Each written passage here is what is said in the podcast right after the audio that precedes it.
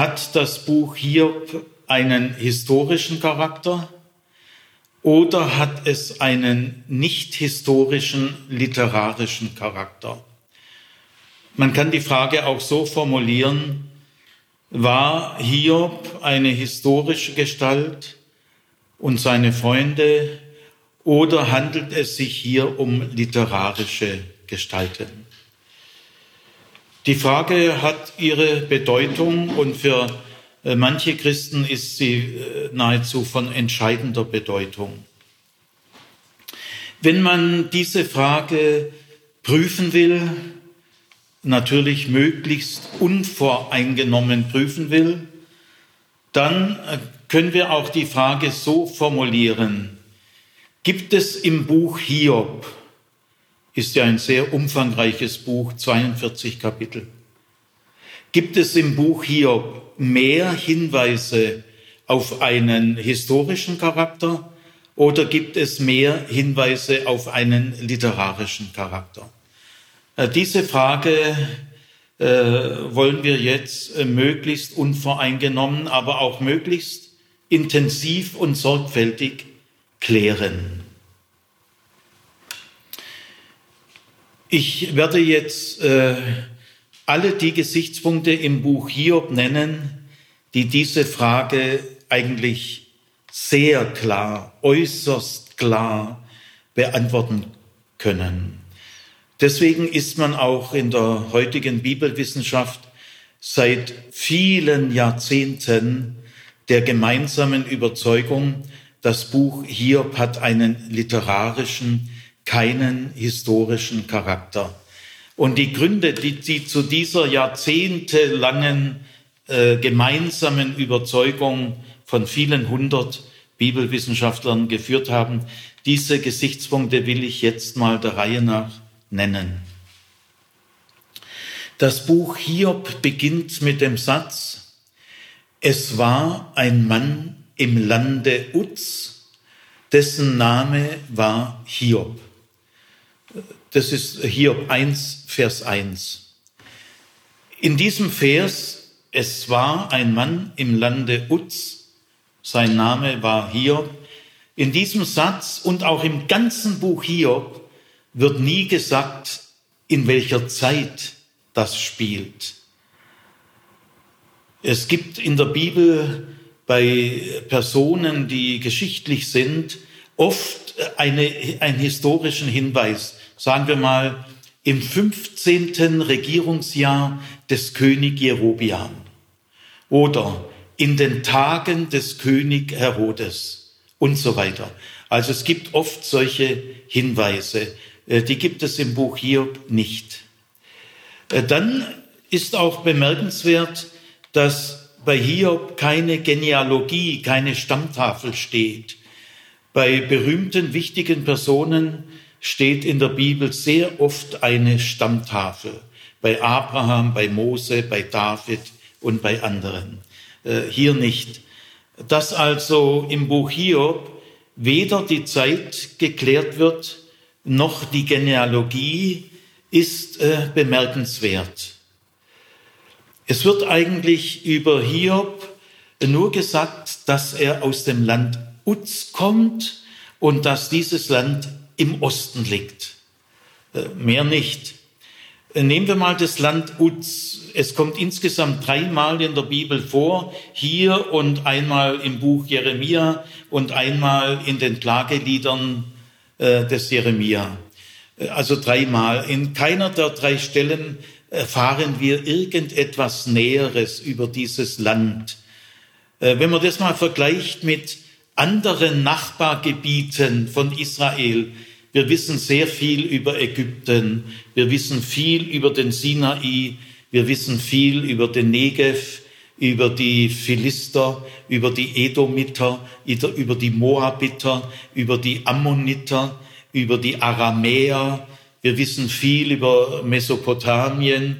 Äh, wir wissen viel über Libanon, Sidon und so weiter. Also äh, von den vielen Nachbargebieten, die wir kennen und über die wir äh, relativ ordentlich Bescheid wissen, müssen wir sagen, ausgerechnet bei dem Land Uz wissen wir eigentlich gar nichts. Es ist allerdings schon äh, sehr anzunehmen, dass es dieses Land äh, wirklich gegeben hat, so im Grenzgebiet Jordanien, Saudi-Arabien. Aber wir wissen über dieses Land nichts. Also äh, der, wir können so sagen, äh, Vers 1 und auch das gesamte übrige Hiob-Buch sagt eigentlich nur, Hiob lebte irgendwann, irgendwo im Osten. Man wird nicht sagen können, dass das historische Profil von Hiob hier sehr deutlich wird. Aber natürlich, das ist ja nur eine allererste Beobachtung von sehr vielen. Gell? Aber dieser erste Satz des Hiob-Buchs würde sehr gut zu einem literarischen Buch passen. Äh, zu einem historischen Buch würde es nicht so besonders gut passen. Aber das ist ja jetzt erstmal nur eine kleine Beobachtung. Jetzt kommen wir zur nächsten Beobachtung. Gleich in den nächsten Versen wird eigentlich die Sache schon geklärt, aber es kommen noch viele weitere Bestätigungen dazu. Äh, nämlich in Hiob, äh, ab Hiob 2 wird aufgezeigt, dass Hiob ein sehr gesegneter Mann war und dieser Segen, sein vollständiges Glück, wird durch Zahlenangaben äh, beschrieben. Also es heißt, hier, also die, äh, hier wurden äh, sieben Söhne und drei Töchter geboren. Auch die Formulierung ist typisch für das Patriarchat. Die Frau gebiert dem Mann Kinder. Also hier wurden äh, sieben Söhne und drei Töchter geboren. Und jetzt wird sein Viehbestand beschrieben, denn äh, Reichtum zeigt sich an der Herde, nicht am Schmuck oder an einer Villa. Äh, das kann man dann sowieso annehmen. Aber es, äh, der Reichtum entscheidet sich an der Größe der Herden. Die Herden sind der Reichtum. Und dass bei solchen Leuten dann mit viel Geld, mit viel Schmuck äh, und mit einem wunderschönen Haus zu rechnen ist, ist dann sowieso klar. Also über die Herden wird Folgendes gesagt. Hier hatte 7000 Stück Kleinvieh, das sind Schafe und Ziegen, und 3000 Kamele. Riesige Herden, 3000 Kamele haben eigentlich sonst nur Könige.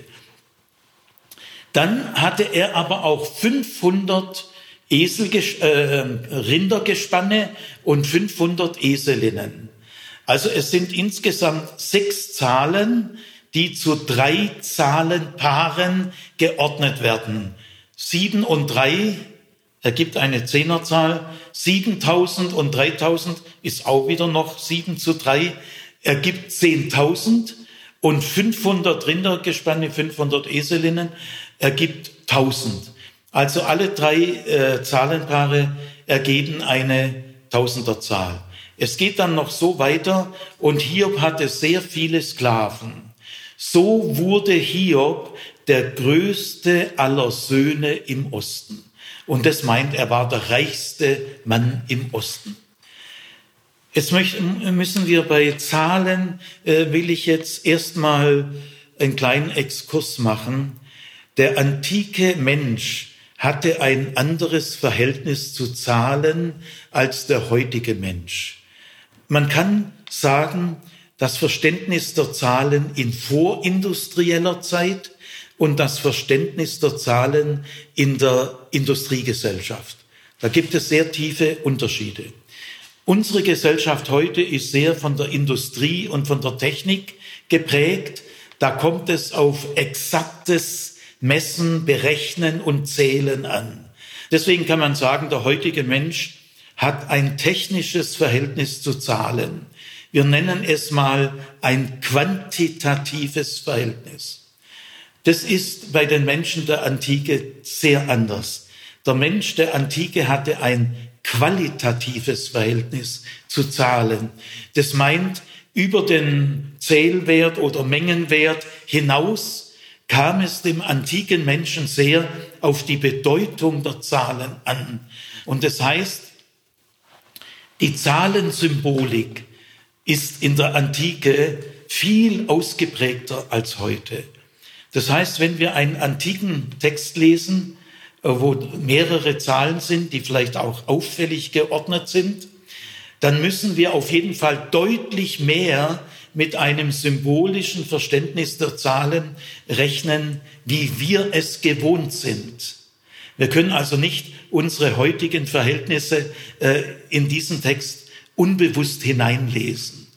Äh, in der Antike gab es auch ein ähm, Dezimalsystem, genauso wie bei uns heute, also ein Zehnersystem.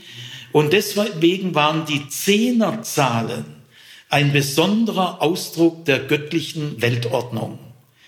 Nehmen wir mal die Zahl zehn. Äh, die spielte in der Antike eine enorme Rolle. Sie ist die Zahl der Vollständigkeit. Es fängt schon natürlich an mit den zehn Fingern und den zehn Zehen. Vollständig. Ja, nehmen wir mal äh, in Ägypten, als die Hebräer in Ägypten waren, kam es zu zehn Plagen. Äh, Gott gab dem Volk Israel zehn Gebote. Yom Kippur wird am zehnten Tag des Monats Tischri gefeiert. Und wenn es in Sodom zehn Gerechte gegeben hätte, äh, dann hätte äh, Gott Sodom verschont. Es müssen zehn Männer vorhanden sein, damit man im Judentum einen Gottesdienst feiern kann. Es gibt das Gleichnis von den zehn Jungfrauen und so weiter und so weiter und so weiter. Vor allem die hohen Zehnerzahlen, tausend und zehntausend, sind in der Bibel äh, äh, in den allermeisten Fällen äh, symbolisch zu verstehen. Saul hat tausend geschlagen, David hat zehntausend geschlagen. Das ist nicht gemeint, dass man hier nachrechnen soll. Oder, oh, dass ich tausend Zungen hätte und einen tausendfachen Mund. Paulus sagt, und wenn ihr zehntausend Erzieher in Christus hättet. Oder er sagt auch, ich rede lieber fünf Worte mit dem Verstand als zehntausend Worte äh, in Zungen. Es gibt das tausendjährige Reich und so weiter und so weiter und so weiter. Vor allem äh, die Redewendungen tausend mal tausend oder zehntausend mal zehntausend waren gängige, sprichwörtliche Redewendungen. Also wenn man das sich mal so in aller Ruhe klar macht, dann schaut man jetzt diese Zahlen doch mit ein bisschen anderen Augen an. Ich würde mal sehr vorsichtig formulieren, dass diese Zahlen symbolisch gemeint sein können, äh, muss man ernsthaft fragen. Das müssen wir wirklich ernsthaft fragen. Da kann man nicht drüber weghuschen. Also gehen wir mal zu der ersten, zum ersten Zahlenpaar. Sieben Söhne und drei Töchter. Das galt im ganzen Orient als die ideale Zahl. Denn es kommt nicht nur auf viele Kinder an, das auch. Kinderreichtum ist in der Antike äh, nicht nur Ausdruck des göttlichen Segens, sondern auch wirtschaftlich ein Vorteil. Aber es kommt nicht äh, nur auf die Zahl der Kinder an, es kommt vor allem auf die Zahl der Söhne an.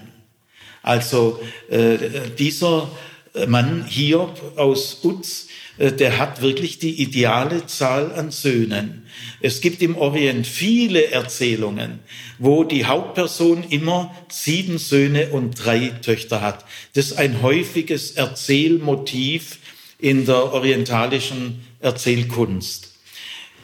Wenn Hiob sieben Töchter und drei Söhne hätte, das wäre eher eine Katastrophe. Also es wäre auf jeden Fall alles andere als ideal. Auch im Buch Ruth heißt es einmal, bin ich dir nicht mehr wert als sieben Söhne. Also äh, da spricht vieles dafür, dass das eben ein literarisch, es ist ein literarisch bekanntes Motiv und dass das hier auch so gemeint ist. Äh, die anderen Zahlen es sind auch äh, Zehnerzahlen, äh, 10.000 und 10.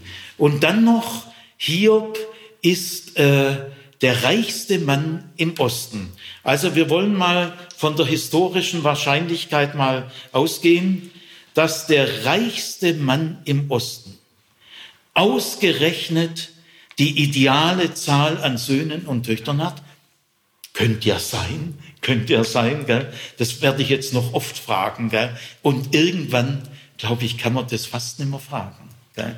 Und dass er ausgerechnet 10.000 äh, nomadisch relevante Tiere hat, nämlich Kleinvieh und Kamele, und dass er ausgerechnet 1000 äh, sesshaft relevante Tiere hat, Rinder und Esel, Eselinnen. Äh, könnte ja sein, könnte ja sein. Aber es wäre schon, wäre schon ein extrem hoher Zufall. Äh, ja, und äh, dann äh, geht's noch weiter. Äh, in der Schlussszene der Hiob-Novelle bekommt ja Hiob noch einmal sieben Söhne und drei Töchter. Also wir sind in der realen historischen Welt, ist mir kein Beispiel dieser Art bekannt. Äh, ich frage Sie alle, haben Sie irgendwo mal in der historischen Welt erlebt, dass ein Mann äh, sieben Söhne und drei Töchter hat und wesentlich später Gell? Die, die ersten sieben Söhne und drei Töchter sind ja alle schon erwachsen. Äh, die leben ja schon in eigenen Häusern und laden die drei Töchter aus den anderen siebten ein. Also der, der nochmalige Schub von äh, sieben Söhnen und drei Töchtern, der ist ja irgendwo, sagen wir mal, 20, 25 Jahre später erfolgt, in einem, in einem gewissen Alter, vor allem auch bei der Frau des Hiob. Ja, und dann heißt es noch in, in der Hiob-Novelle am Ende, äh, Hiob wurde 140 Jahre alt. Das ist, wenn ich das so sagen darf, zweimal 70. Und äh, das was Besonderes. Gell? Äh, die Zahl sieben ist die Zahl der Vollkommenheit. Tonleiter hat sieben äh, Töne, Regenbogen hat sieben Farben, der Schabbat ist der siebte Tag und so weiter und so weiter. Also die Siebener-Zahl ist eine ganz besondere Zahl und zwei mal 70, wow, 140 Jahre. Hm, könnte ja sein, könnte ja sein. Aber ich möchte bemerken dürfen, in der gesamten Hiob-Novelle gibt es nicht nur solche äh, sehr zufälligen Zahlen, auffällige Zahlen, sondern in der Hiob-Novelle gibt es überhaupt keine einzige normale Zahl. Keine einzige. Es gibt nur Zahlen, die sehr in Richtung symbolisch tendieren. Es gibt keine einzige andere Zahl. Äh, dann muss man auch noch sagen, es gibt in der Hiob-Novelle äh, ganz eigentümliche Superlativformulierungen, die aus der orientalischen und auch aus der europäischen Erzähltechnik sehr bekannt sind. Superformulierungen. Also zum Beispiel, er war der reichste Mann im Osten. Hiob, kein anderer auf Erden war wie er. Dann die Töchter von Hiob, die in der zweiten Reihe dann zur Welt kamen, waren die schönsten Töchter im ganzen Land. Also diese Superlative, er war der klügste König im ganzen äh, Region. Niemand war so grausam wie er. Äh, sie war so schön wie keine andere Frau im Land. Man kann sich auch fragen, wer stellt eigentlich den Schönheitsgrad der Frauen fest? Und wer vergleicht, wenn wir historisch fragen, dann bitte konsequent. Ja, wer vergleicht eigentlich den Schönheitsgrad der drei Hiob-Töchter mit allen anderen Töchtern im Land? Also ich glaube, es entstehen hier sehr schwere Probleme. Und wenn man dann bedenkt, alle diese Probleme, die noch niemand überzeugend historisch erklären konnte, äh, es ist äh, nicht nur mir, sondern auch allen meinen Kollegen, niemand bis jetzt bekannt geworden, der diese äh, auffälligen Zufälle überzeugend historisch erklären konnte. Also äh, so viel zu den Zahlenangaben. Und wenn man dann das Verständnis der Zahlen in, in der Antike berücksichtigt und die Bedeutung der Zahlensymbolik. Natürlich gibt es in der Antike auch normale Zahlen, ohne jede Symbolik, sagen wir mal im Alltag oder in der Geschäftswelt. Ja, selbstverständlich. Aber bei Texten, die religiös oder philosophisch sind, die also tiefere Sinnschichten anzapfen, äh, bei religiösen Erzählungen, da ist die Wahrscheinlichkeit der Zahlensymbolik sehr hoch. Also das war ein zweiter Punkt. Jetzt ein dritter Punkt. Wir erfahren in der Hiob-Novelle von einem himmlischen Gespräch, eine himmlische Unterhaltung. Gott mit Satan. In den damaligen Religionen gibt es viele himmlische Gespräche eben zwischen den Göttern. Die müssen sich ja auch mal unterhalten. Die laufen nicht dauernd schweigend drum. Also in den anderen polytheistischen Religionen gibt es viele himmlische Unterhaltungen. Aber in der Bibel keine einzige, außer an dieser Stelle. Die Bibel ist hier sehr zurückhaltend. Sie wahrt die Grenze zur Transzendenz. Es heißt ja mal in der Bibel im Titusbrief, äh, Gott wohnt in einem unzugänglichen Licht. Also wenn wir dieses Gespräch als eine, sollen wir sagen, historische, eine historische Reportage aus dem Jenseits einstufen, äh, darf ich Ihnen sagen, wenn Sie das wirklich machen wollen, überlegen Sie sich's gut. Sie handeln sich sehr schwere Probleme ein. Denn es heißt ja auch nirgendwo, dass es eine Vision war, dass der Autor eine Vision bekommen hat. Äh, ich, mich würde interessieren, in welcher Sprache haben sich eigentlich Gott und Satan unterhalten? War das Hebräisch oder war, war in welcher Sprache?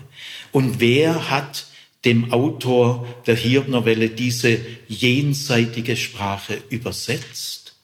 Ja. Und meinen Sie tatsächlich, dass im Jenseits, im Himmel, eigentlich die gleiche Sprache gesprochen wird, wie wir sprechen, mit normaler irdischer Grammatik, Fragesätze, Aufforderungssätze. Stellen Sie sich den Himmel so irdisch vor. Überlegen Sie es gut. Und dann, Sie handeln sich weitere Schwierigkeiten ein. Denn Jahwe sagt in äh, Hiob 2, Vers 3, bei der zweiten Himmelsszene zum Satan, du hast mich aufgestachelt, Hiob ohne Grund zu verderben wenn das Gott wirklich empirisch äh, in einer Reportage aus dem Jenseits so gesagt haben sollte, das ist aber ein Gottesbild, das sich mit der Bibel, biblischen Gottesbild gar nicht verbinden lässt. Äh, meinen Sie tatsächlich, dass Gott sich durch Satan aufstacheln lässt, reizen lässt, provozieren lässt? Und gibt Gott dann dem Satan trotzdem nach und dann ärgert er sich? Ja, weil man kann hier schon sagen, Gott ärgert sich, äh, dass er sich hat von Satan aufstacheln lassen. Also meinen Sie tatsächlich, dass Gott sich vom Satan aufstacheln lässt und sich anschließend drüber ärgert? Und auch weitere Beobachtungen. Äh, Gott fragt ja Hiob, wo kommst du her? Hm, komisch muss Gott sich erkundigen. Meint sie, dass Gott sich genauso erkundigen muss wie wir? Und dann fragt er weiter, hast du Acht gehabt auf mein? Das auch sehr menschlich. Ja, also sie handeln sich hier äh, schwere Probleme ein. Äh, immerhin sind ja viele unschuldige Menschen umgekommen. Und das nur, um hier zu testen, ich frage mich ernsthaft, äh, ich frage ernsthaft Ihr Gottesverständnis, Ihr biblisches Gottesverständnis. Meinen Sie, der Schöpfer Himmels und der Erden braucht Testergebnisse? Meinen Sie, er muss genauso wie wir abwarten, wie das Ergebnis des Testes sein wird? Stellen Sie sich Gott so vor. Ja, also diese Himmelsunterredung. Also alle diese Probleme, die ich genannt habe, äh, fragen Sie, Sie, Sie sich bitte ehrlich. Versuchen Sie ehrlich zu bleiben. Lügen Sie sich nicht selber in die Tasche. Meinen Sie, dass Sie all diese Fragen überzeugend historisch beantworten können? Äh, fragen Sie sich bitte. Und äh, ich sage Ihnen, dann bleibt immer noch der Tatbestand, alle diese Probleme sind mit einem Schlag weg, wenn Sie diesen Text literarisch verstehen. Jetzt kommt der vierte Punkt. Also die würden schon längst ausreichen, gell? aber ich mache trotzdem mal weiter, weil ich weiß, es ist gut, wenn man da viele Punkte bringt. Äh, die Unglücks, die Hiobsbotschaften. Also in der dritten Szene der Hiob-Novelle äh, passieren vier ganz schlimme Unglücksfälle alle am gleichen Tag. Und alle Unglücksfälle sind total.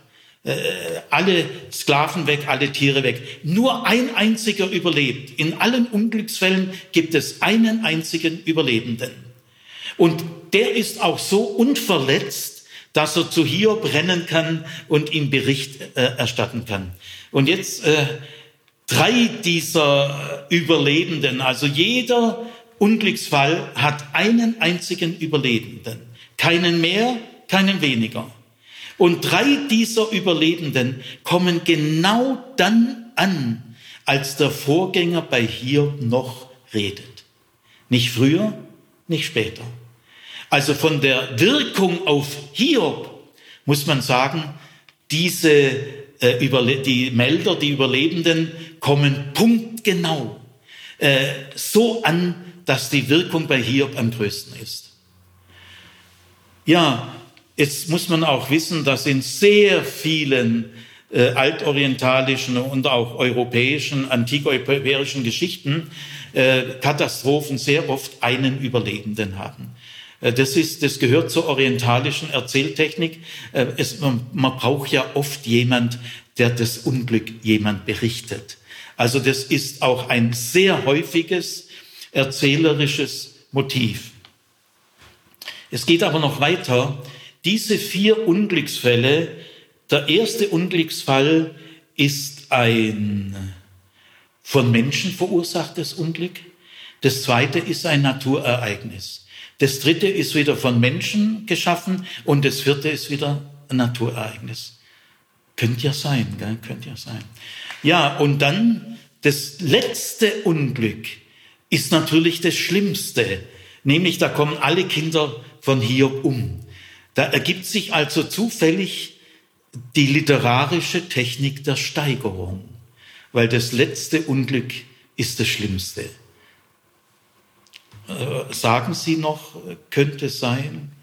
Irgendwann, äh, glaube ich, werden Sie es dann aufhören. Ja, und jetzt kommt der allergrößte Zufall. Dieser Tag, wo alles geschieht, war der Tag, wo der Älteste Geburtstag hatte. Und wenn der Älteste Geburtstag hat, dann fängt wieder eine neue Reihe der Geburtstage an. Und das heißt, dann muss hier kurz vorher äh, den Abschluss der Reihe vorher mit seinen Opfern abgedeckt haben. Also das muss ja für Hiob besonders grausam sein, dass jetzt, nachdem er gerade kürzlich für alle Söhne ein Opfer dargebracht hat, jetzt eine Naturkatastrophe direkt danach eintritt, nach seinen Opfern. Gut, gehen wir weiter. Das war also erster, zweiter, dritter, vierte Beobachtung. Gehen wir mal Jetzt kommt die Ausgangsklage von Hiob in Hiob 3. Diese Ausgangsklage ist ziemlich lang. Sie ist sehr bewusst komponiert in drei Strophen, die auch ganz bestimmte äh, Vokabularien verwenden, einmal in Frageform, dann in Wunschform. Also die drei äh, Strophen sind sehr bewusst genau komponiert. Ich weiß nicht, wenn Sie äh, klagen oder beten, äh, schreiben Sie sich Ihre Gebete auf? Gleich oder erst nachher? Hat also hier seine eigene Klage aufgeschrieben, entweder sofort oder anschließend? Kennen Sie solche Fälle, äh, wo man die eigene Klage, wer, wer sollte das sonst so schreiben können?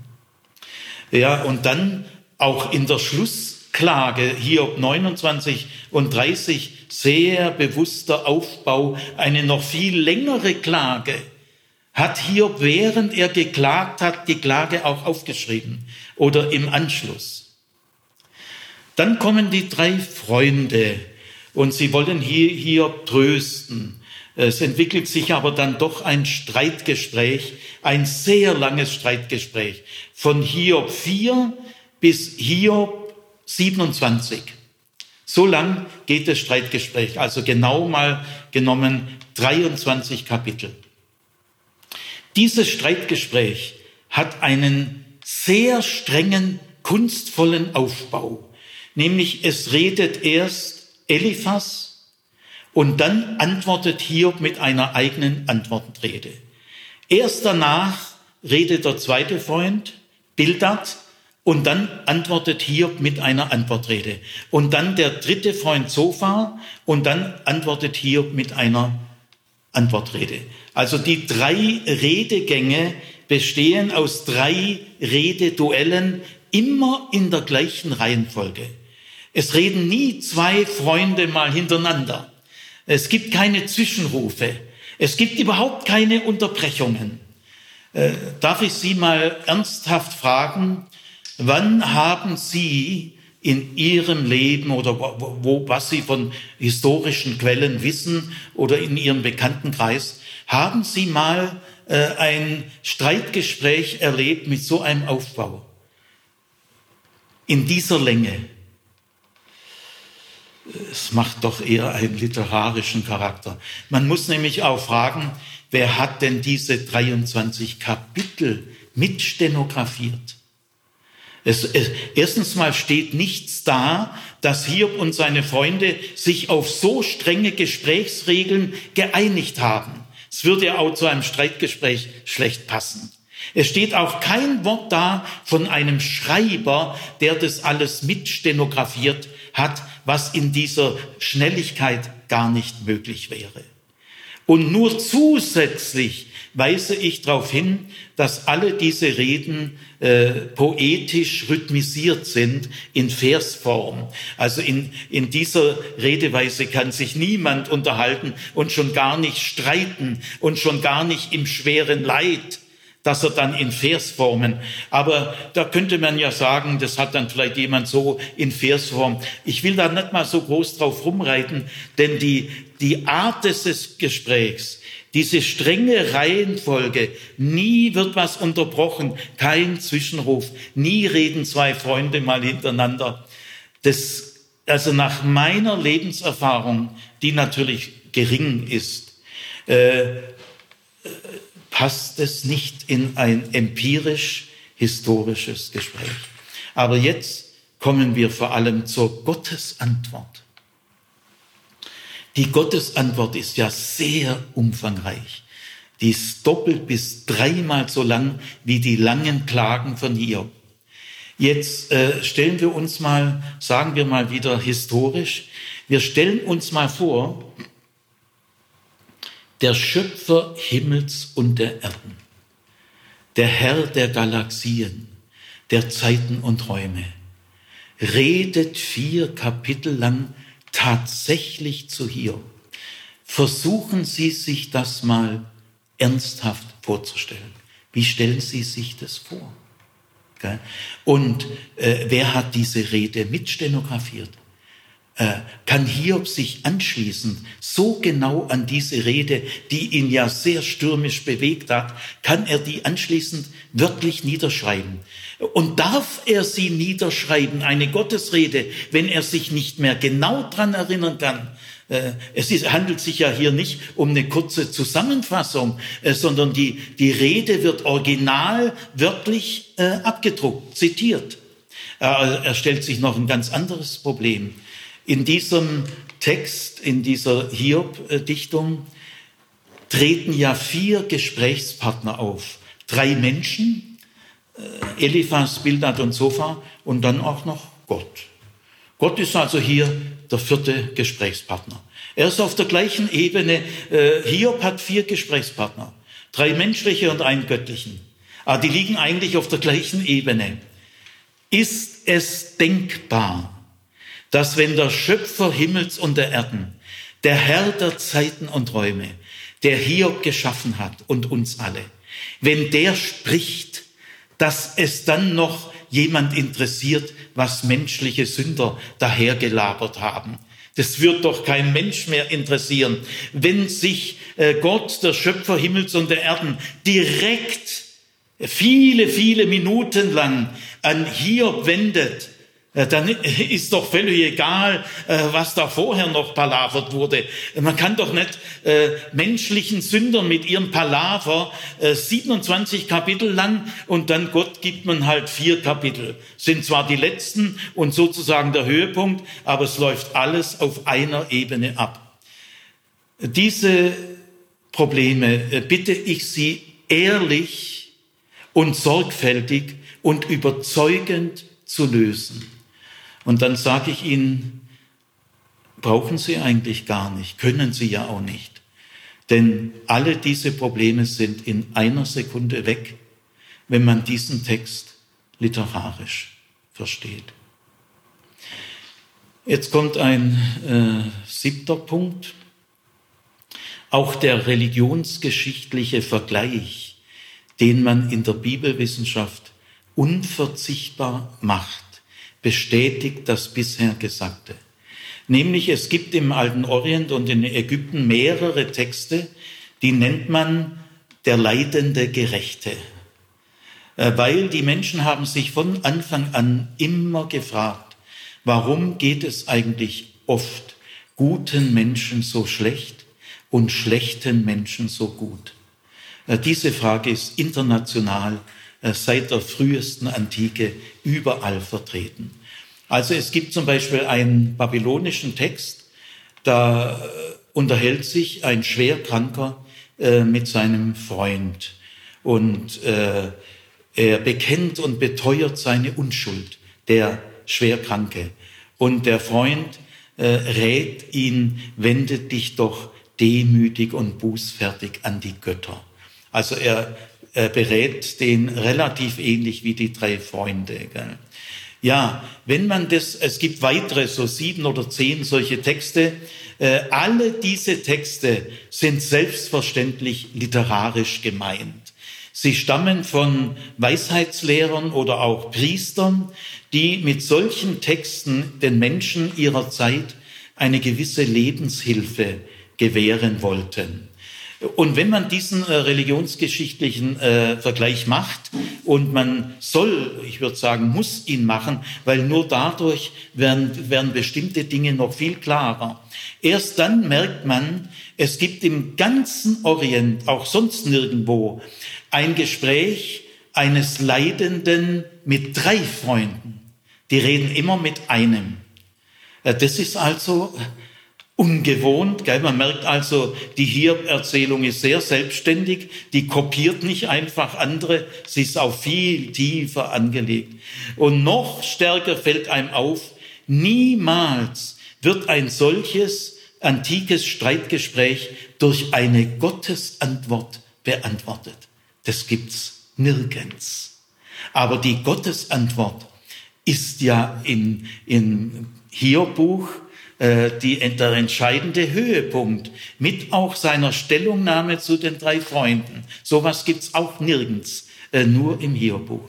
Also äh, diese, dieser religionsgeschichtliche Vergleich, der sehr informativ ist, sehr erhellend, bestätigt diesen literarischen Charakter und er zeigt aber auch die besondere Qualität und Eigenständigkeit des Buches Hiob. Jetzt äh, wende ich mich mal äh, an meine fundamentalistischen Schwestern und Brüder. Äh, wenn äh, ein fundamentalistisch geprägter Mensch äh, irgendwie zu Hiob Stellung nimmt, dann ist das Merkwürdige, dass sich ihre, ihr Urteil gar nicht am Buch Hiob abspielt. Äh, das Hiob-Buch hat ja 42 Kapitel. Also es ist an fünfter Stelle der 66 biblischen Schriften. Nur Jesaja, Jeremia, Hesekiel und das Buch Genesis ist noch umfangreicher. Aber wir haben einen umfangreichen Text von 42 Kapiteln. Aber in der fundamentalistischen Automatik oder Denkweise entscheidet sich das Ganze ganz schnell, äh, eigentlich in, in wenigen Minuten und zwar außerhalb des Hierbuches. Man muss das Hierbuch eigentlich gar nicht lesen. Denn es kommt in Hesekiel eine kurze Bemerkung vor und es kommt äh, im Jakobusbrief im Neuen Testament eine kurze Bemerkung vor. Also äh, das Wort Hiob kommt außerhalb des Hierbuches noch zweimal vor in ganz knappen Bemerkungen. Hesekiel 14, 14 und auch noch 20, da wird dieser Vers wiederholt. Und dann Jakobus 5, Vers 11. Äh, Martin, liest doch mal bitte Hesekiel 14, 14 vor. Und wenn in seiner Mitte diese drei Männer wären, Noah, Daniel und Hiob, nur sie würden um ihrer Gerechtigkeit willen ihr Leben retten. Spruch Gottes des Herrn. Ja, und dieser Vers wird dann wiederholt in, im Vers 20. Also wenn es diese drei äh, Männer heute gäbe, äh, zur Zeit des Hesekiel, dann würden sie nur noch sich selber retten und nicht ihren ganzen Clan. Und jetzt äh, schauen wir mal diesen Text an. Es wird also Noah genannt, ist eine frühe biblische Figur, eine vorisraelitische äh, biblische Figur. Noah ist ja kein Israelit. Gell? Es gibt ja Israel noch nicht. Dann kommt, äh, kommt Hiob als zweiter oder als dritter? Dritter. Dritter. Noah, Daniel, Hiob. Äh, dann Daniel. Aha. Äh, also Noah ist ja aus der Frühzeit und Hiob ja wohl hier auch gemeint aus, aus einer Frühzeit dann kann nicht der äh, biblische Daniel gemeint sein. Das, der Punkt ist mir jetzt nicht wichtig, ich will es bloß nebenher sagen. Es gibt tatsächlich einen ugaritischen König Daniel aus dem zweiten Jahrtausend, 1800, 1700. Der muss so ein gerechter, barmherziger König gewesen sein, dass er jahrhundertelang als ein Vorbild, als ein besonders gerechter Mann äh, in Erinnerung blieb, gell? dann wären ja auch alle drei Personen nicht Israeliten und alle drei Personen stammen aus der Frühzeit. Äh, Daniel, der, das, der biblische Daniel, die Ereignisse sind ja äh, viel, viel später. Gell? Ja, aber lassen wir mal das mit Daniel, mag jeder äh, deuten, wie er will. Aber jetzt, Hiob wird hier genannt. Ja, allerdings nichts Näheres. Äh, wir erfahren nur den Namen. Wie sich, sagen wir mal, Hesekiel, zur Zeit des Hesekiel gab es ja das Hiob-Buch noch gar nicht. Also Hesekiel kannte kein äh, Hiob-Buch. Wie sich Hesekiel diesen Hiob näher vorgestellt hat, erfahren wir aus dieser kurzen Bemerkung nicht. Wir können jetzt mal ganz rasch abwägen, das hat man lang und breit über Jahrzehnte hinweg äh, viele Thesen und Theorien aufgestellt, hat sich heute eigentlich längst beruhigt. Also meint Hesekiel wohl den, den wir im Buch Hiob, äh, über den wir da lesen, wahrscheinlich schon. Also ich gehe ich gehe mal davon aus, sicher ist es zwar nicht, denn Hiob gab es viele, äh, Hiob war ein Allerweltsname damals. Gell? Also viele Menschen hießen Hiob. Äh, ganz sicher kann man nicht sein, aber es ist wohl wahrscheinlich, dass er diesen Hiob meint. Und es ist ziemlich klar, dass Hesekiel der Meinung ist, dass dieser Hiob in der Vorzeit, äh, so wie Noah und Daniel, als besonders vorbildlicher Gerechter gelebt hat. Also wir nehmen das mal alles an. Ich persönlich glaube auch, dass es so ist, gell? Äh, mit meinen fundamentalistischen Schwestern und Brüdern. Also Hesekiel, ich sage das mal so zugespitzt, äh, spricht von einem historischen Hiob. Ja, wohl schon. Ist damit aber entschieden, dass die 42 Kapitel, die wir jetzt den Text ernst genommen haben, äh, dass damit äh, diese 42 Kapitel historisch sind. Ja, natürlich nicht. Das, das ist ein Sprung. Gell? Ich will mal ein Beispiel geben. Äh, äh, wir kennen die Cheops-Pyramide. Das ist die größte Pyramide, die berühmteste Pyramide äh, in Ägypten. Und dieser Cheops, der Pharao Cheops hat tatsächlich gelebt in sehr früher Zeit, 3600 vor Christus. Hat er tatsächlich gelebt? Es kein, niemand bezweifelt es. Aber wir wissen über diesen historischen Cheops nichts, außer dass die Cheops-Pyramide nach ihm benannt ist. Darüber hinaus aus seinem Leben, seiner Biografie, es ist so gut wie nichts bekannt. Jetzt nehmen wir mal an, wir würden jetzt äh, in der Sandwüste in Ägypten archäologisch einen sensationellen Fund machen. Wir entdecken seitenlang, also eine Textmenge äh, wie eben diese Streitgespräche. Wir entdecken in der Wüste äh, viele, viele Seiten irgendwie mit Cheob und da führt Cheob äh, mit den äh, mit irgendwelchen Freunden von ihm sehr lange Streitgespräche, die alle wörtlich wiedergegeben sind. Und zwar in einer strengen Reihenfolge. Erst redet Freund 1, dann Georg, dann Freund 2, dann Georg, dann Freund 3, dann Georg und dann geht's wieder los. Keine Zwischenrufe, keine äh, Veränderungen, nie reden zwei Freunde gleichzeitig.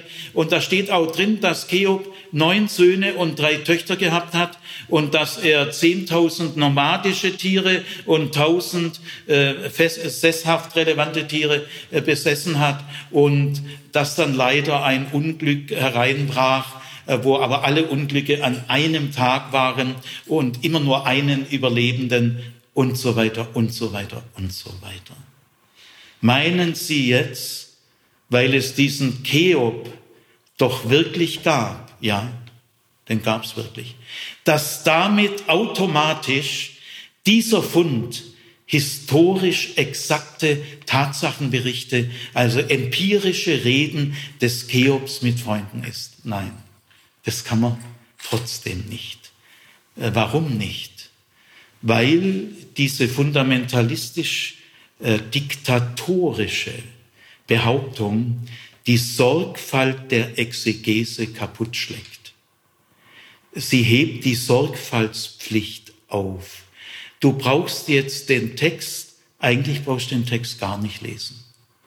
Und wenn du ihn liest, dann ist ja immer schon klar, gell? du überliest dann auch, wer das Hiob liest in der selbstverständlichen Überzeugung, äh, das ist ein historischer, eine Tatsachenreportage, der, dem, dem fallen die Dinge, die ich jetzt bewusst mal so herausgezogen habe. Gell? Und ich sage äh, äh, Ihnen in der PH, ich habe ja die hier Vorlesung oft gehalten, ich habe noch nie gehört, dass eine Studentin oder ein Student zu mir kam und sagte, Herr Zimmer, äh, diese ganzen Beobachtungen waren mir bekannt und ich kenne jemand, der hat ein Buch geschrieben, da wird es überzeugend Historie. Aber ich kann Ihnen viele Studierende sagen, die, denen die Luft wegblieb und die sagten, war ich eigentlich bisher blind? Keine dieser Auffälligkeiten ist mir bisher aufgefallen. Und viele Studierende haben mir gesagt, Herr Zimmer, äh, ich bin in das Seminar gekommen, die Hälfte ungefähr unserer Studierenden, 800 Studierende, grob die Hälfte kommt aus mehr oder weniger fundamentalistisch, evangelikal, charismatischem Hintergrund. Ich, ich kann mich an viele Gespräche erinnern, die mir gesagt haben, Herr Zimmer, ich bin natürlich hier reingekommen mit der selbstverständlichen äh, Meinung, dass das Buch Hiob historisch relevant ist. Die Gesichtspunkte, die Sie jetzt genannt haben, äh, waren mir unbekannt. Aber, Herr Zimmer, ich habe gar kein Problem mehr damit, dass das Buch hier ein literarisches Buch ist, denn ich war in dieser Vorlesung so ergriffen. Ich bin Gott so näher gekommen. dass ich ja jetzt äh, erlebt habe über viele Wochen, wie dieses Buch geistlich wirkt. Und zwar eben auch gerade dann, es wird ja lächerlich, das fördert ja den Atheismus, wenn da andere hören, dass jemand dieses Buch, nur weil in Hesekiel eine Bemerkung ist. Also es gab wahrscheinlich einen historischen Hiob in der Frühzeit, aber das Buch Hiob ist die literarische Gestaltung äh, der Erinnerung an diesen Mann. Also dieser Mann kann nur der Anlass gewesen sein. Aber diese 42 Kapitel, solange man noch einen Text ernst nehmen darf, ist ein literarischer Text. Die Frage, ob das Buch Hiob ein literarischer Text ist oder nicht, kann nur das Hiob-Buch selber entscheiden. Und dann kann man fragen, wie ist diese Stelle da bei Hesekiel? Und wir kommen jetzt gleich zu Jakobus. Das, das wird ja auch gefragt. Gell? Aber die Entscheidung wird doch nicht ferngesteuert von zwei kurzen Bemerkungen äh, und der Text selber spielt keine Rolle mehr. Das kann doch nicht gesund sein. Jetzt gehen wir zu Jakobus 5,11. Siehe, wir preisen selig, die geduldig alles ertragen haben. Ihr habt von der Ausdauer des Hiob gehört und das Ende gesehen, das der Herr herbeigeführt hat, denn der Herr ist voll Erbarmen und Mitleid. Ja, so in Hiob 5, 11. Äh, da heißt es also, äh, lies, lies mal den Anfang nochmal ganz langsam, so wie eben nochmal. Siehe, wir preisen selig, die geduldig alles ertragen haben. Siehe, wir preisen äh, selig, die alles geduldig ertragen haben. Was kann hier nur gemeint sein? Die ersten zwei Kapitel. Der Hiob, der alles geduldig ertragen hat. Das heißt, Jakobus erwähnt den größten Teil des Hiob-Buchs, des schimpfenden, lästernden, der hat wirklich nicht alles geduldig ertragen. Der hat geflucht, gelästert, geschimpft und getobt. Den kann doch der nicht meinen. Und lies mal voll zu Ende. Ihr habt von der Ausdauer des Hiob gehört und das Ende gesehen, das der Herr herbeigeführt hat. Ich frage mich, welche Ausdauer meint er? Also die Ausdauer, äh, dass er seine Geburt verflucht, dass er Gott beschimpft, äh, kann ja schlecht gemeint sein. Also man muss sich jetzt fragen, äh, welche Deutungsperspektive hat Jakobus? Wenn man Jakobus in einer gewissen fundamentalistischen Fixierung liest, dann hat man auch eine ganz bestimmte Vorstellung von Inspiration. Und da möchte ich auch so vorneweg mal sagen, niemand weiß, was Inspiration wirklich ist. Das Inspirationsgeschehen mit dem ich auch äh, durchaus rechne. Aber ich weiß, es ist ein Geheimnis. Äh, Inspiration, äh, keiner kann das genau sagen, wie geht es vor sich. Und in dieser selbstverständlichen, ich bin Fundamentalist, also äh, ich weiß auch, was Inspiration ist. Nee, das weißt du nicht. Das weiß niemand. Und äh, in dem Inspirationsverständnis, das hier unbewusst, automatisch an den Tag gelegt ist, heißt es, wer inspiriert ist als biblische Schreiber, der ist jedem geschichtlichen Zusammenhang entnommen. Der ist insofern gar kein normaler Mensch mehr. Er, er steht in keinen geschichtlichen Traditionen. Er ist inspiriert und kriegt es von oben runter senkrecht. Äh, nein, das, äh, das, woher willst du das wissen? Nein, äh, ich möchte mal ganz ruhig sagen, auch ein inspirierter Mensch bleibt ein Mensch. Er wird dadurch nicht zum Engel. Und ein inspiriertes Buch bleibt ein Buch.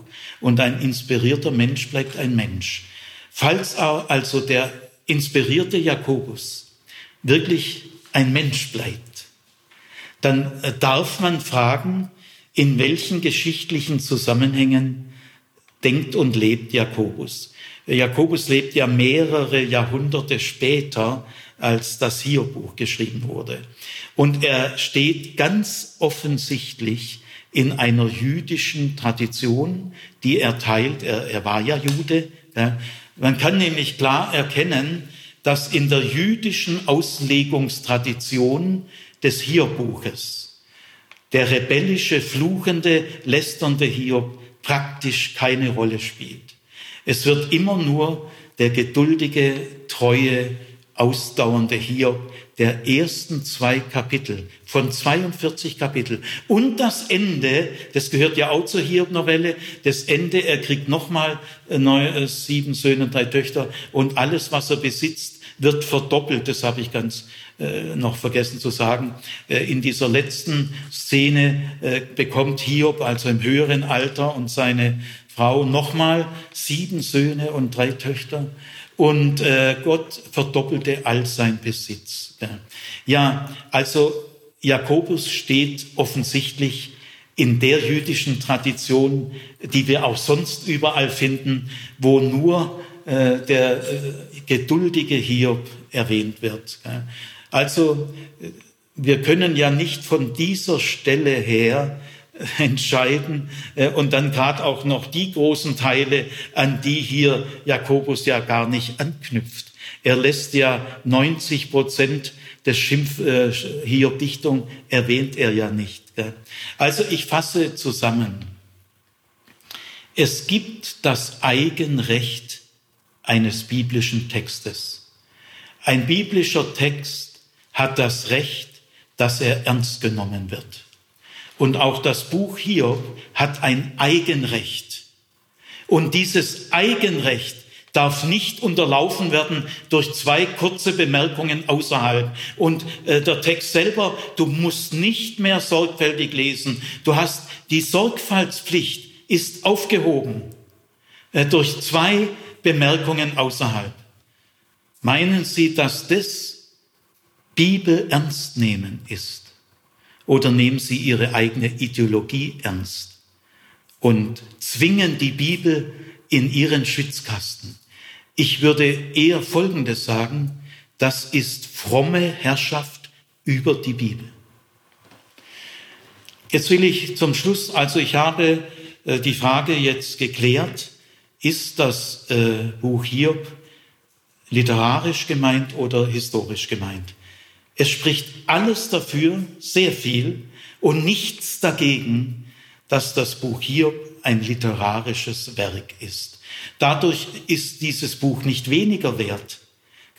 Es hat mal äh, ein fundamentalistischer, ein, ein Student, der aus einer fundamentalistischen Gruppe kam, ich habe mich später mit ihm angefreundet, der war also in meinem Hiob-Seminar, er war im ersten Semester und das Hiob-Seminar war das erste bibelwissenschaftliche Seminar seines Lebens. Und dann hört er mich diese Argumente, äh, dass Hiob ein literarisches Werk ist. Dann meldet er sich und sagt, Herr Zimmer, wenn das Hiob-Buch für Sie nicht historisch ist, ist es dann für Sie so eine Art Mickey-Maus-Heft? Ist es dann für Sie so eine Art Mickey Maus Heft? Also richtig so hämisch, gell, spöttisch. Ja, später, äh, ich habe mich mit ihm angefreundet. Er hat mich, hat mich sogar später um, um die Trauung mit seiner äh, Frau gebeten. Ich konnte aber terminlich nicht, sonst hätte ich es gemacht. Äh, später hat er immer gesagt, ja, Sigi, ich war halt im ersten Semester. Ich will jetzt nicht sagen, was er gesagt hat. Ich war ja halt so. Gut. Also er hat dann in den kommenden Semestern, äh, hat er das wirklich gut verstanden und er hat auch gemerkt, da geht gar nichts verloren. Gell? Ich raube ihm nichts, sondern er hat sehr viel gewonnen. Ja, also äh, wenn äh, fundamentalistisch geprägte Studierende von diesen Beobachtungen, Zahlen, äh, dass äh, die Reportage aus dem Jenseits und die Unglücksfälle an einem Tag und die wahnsinnig langen Reden und die langen Klagen und die Antwort Gottes, äh, dann kommen sie in einen schweren Konflikt. Wir sind auch alle gekommen. Und nicht alle können wir für diese tiefere Sicht der Bibel gewinnen, aber die große Mehrheit schon. Also nach meiner Erfahrung 70 bis 80 Prozent der Studierenden ändern äh, durch die Kraft dieser Argumente, äh, ändern sie sich. Mir hat auch mal eine Studentin in dem Hiob-Seminar, streckt ihre Hand, und ich habe also alle diese Argumente jetzt genannt, die ich auch hier vorgetragen habe. Und dann sagt diese Studentin, gell, Herr Zimmer, aber ein Beweis ist es noch nicht. Was, was geht wohl in dieser Studentin vor? Sie hört also, ich sage es mit meinen Worten, sie hört eine Reihe hochqualifizierter Beobachtungen direkt am Text. Durch sorgfältigeres Lesen am Text hört sie ihr unbekannte Argumente, die äh, bedrohlich sind, weil sie kratzen an ihrem Bibelverständnis. Und dann sagt sie, gell, aber ein Beweis ist es noch nicht. Das habe ich immer wieder gehört. Und zwar das ist auch einer der üblichen frommen Tricks, die dann halt angewandt werden. Ich meine das ja gar nicht negativ. Äh, die, die Studentin kann ja da auch nichts dafür. Das ist ihre jahrelange Prägung. Und jetzt kommt sie ad hoc in so ein Seminar. Das ist nicht leicht. Also eine der Rettungsversuche ist, es ist ja kein wirklicher Beweis also Zimmer kann es ja nicht beweisen. Und jetzt kommt die Schlussfolgerung. Und wenn er es nicht beweisen kann, dann sind, nehme ich auch die Argumente nicht ernst. Also ich nehme die Argumente erst dann ernst, wenn er es beweisen kann. Ja, ihr Lieben, man kann in den Geisteswissenschaften überhaupt nichts beweisen. Wir haben, Gott sei Dank, nur Argumente. Aber die Argumente gelten. Wenn Argumente keine Argumente mehr sind, dann ist irgendwas ganz schräg. Also wir haben genügend Argumente, Beweise haben wir in der Tat nicht. Aber dann zu sagen, ja, die haben ja keine Beweise, dann wische ich auch ihre Argumente vom Tisch.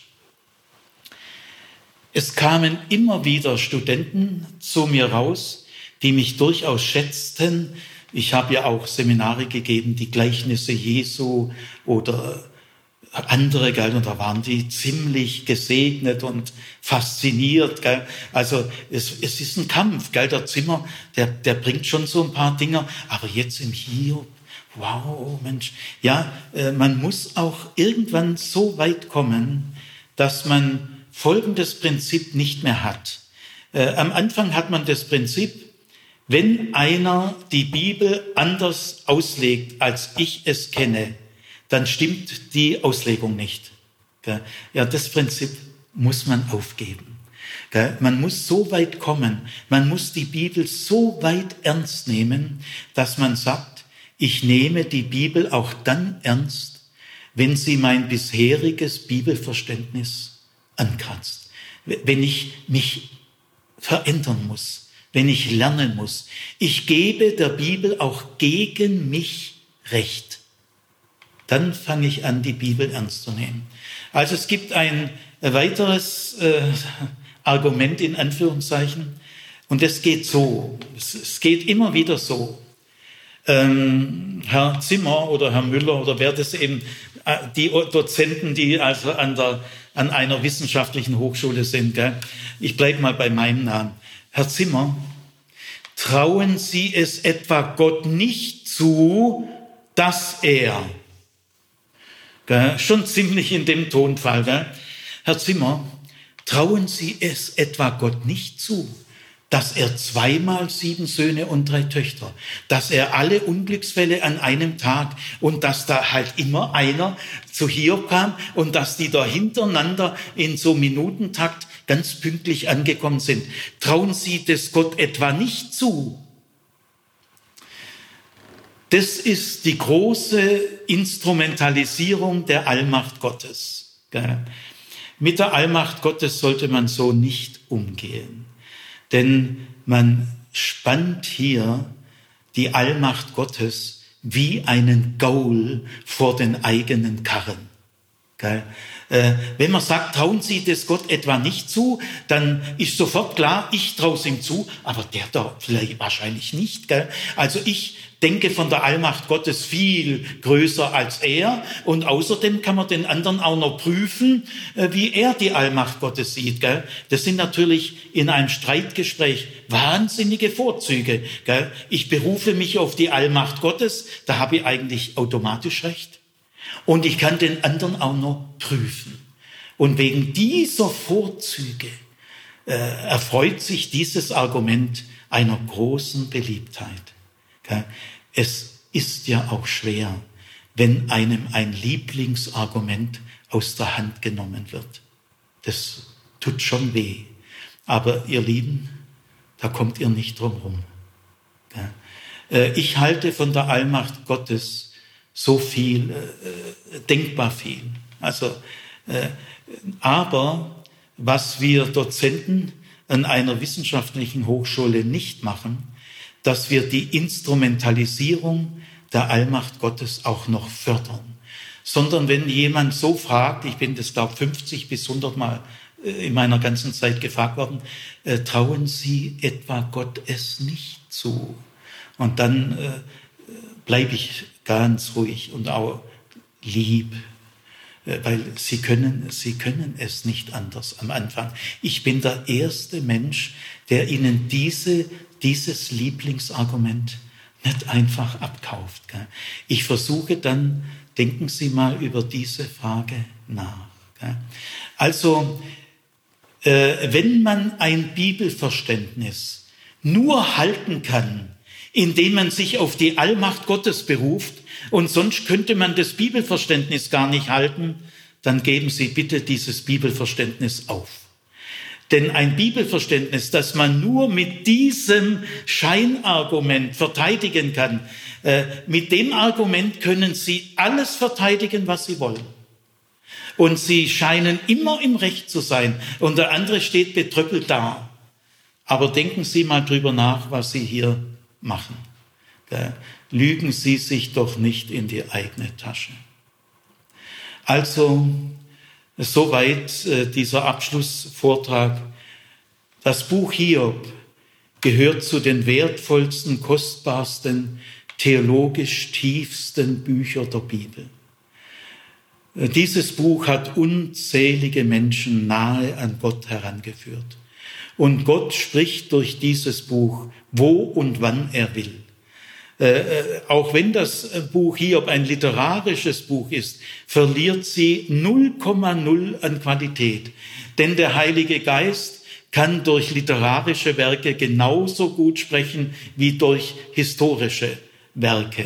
Wir können davon ausgehen, dass es Gottes Willen entspricht, äh, dass in der Bibel auch Texte sind, die literarischen Charakter haben und keinen äh, historischen Charakter. Ich will vielleicht schließen mit einem Beispiel, das vielleicht manchen hilft. Janusz Korczak war ein polnischer Jude. Er lebte äh, in, in der ersten Hälfte des 20. Jahrhunderts. Er hat das äh, Waisenhaus äh, gegründet für jüdische Waisenkinder.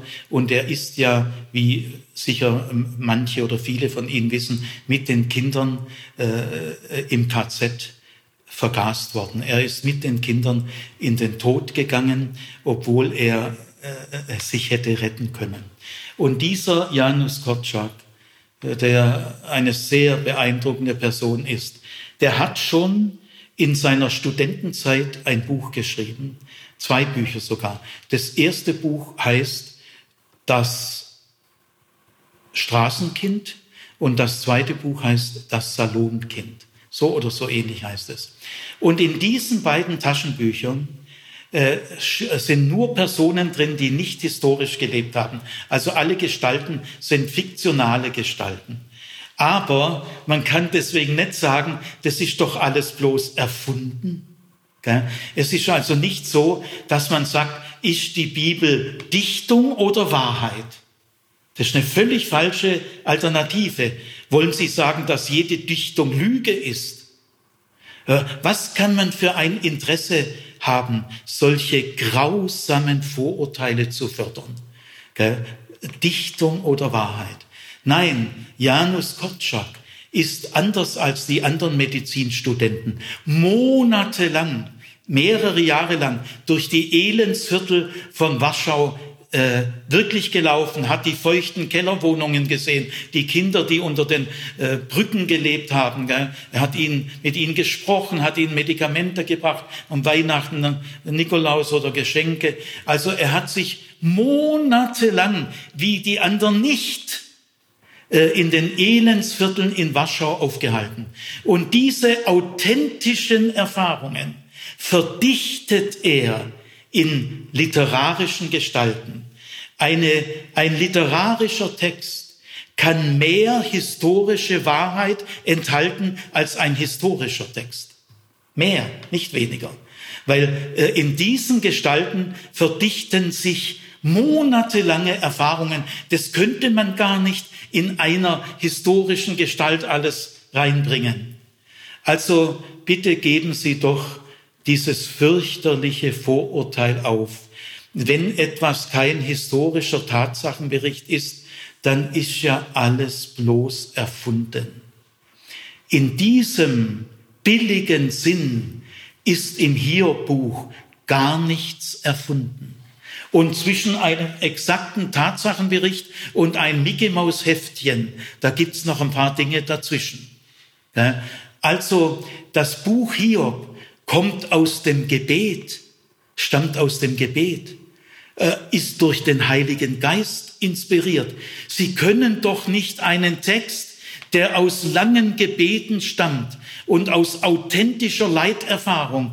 Wir dürfen äh, bei dem Autor der Hiob-Dichtung, dürfen wir voraussetzen, dass er sehr viel authentische Leiterfahrung gemacht hat, entweder er selber oder Menschen in seiner Umgebung. Sonst könnte er niemals einen so sensiblen, wahrhaftigen äh, Text schreiben, der selbst im 20. Jahrhundert atheistische Autoren tief beeindruckt. Sie sind von der literarischen Wahrhaftigkeit dieses Buches tief beeindruckt. Erfunden ist im Buch Hiob gar nichts sondern es entstammt dem Gebet und der authentischen Erfahrung und dem Wirken des Heiligen Geistes. Sagen Sie doch dazu bitte in Zukunft nicht mehr. Das ist ja bloß erfunden. Damit tun Sie der Bibel keinen Dienst und den lieben Gott auch nicht und sich selber auch nicht.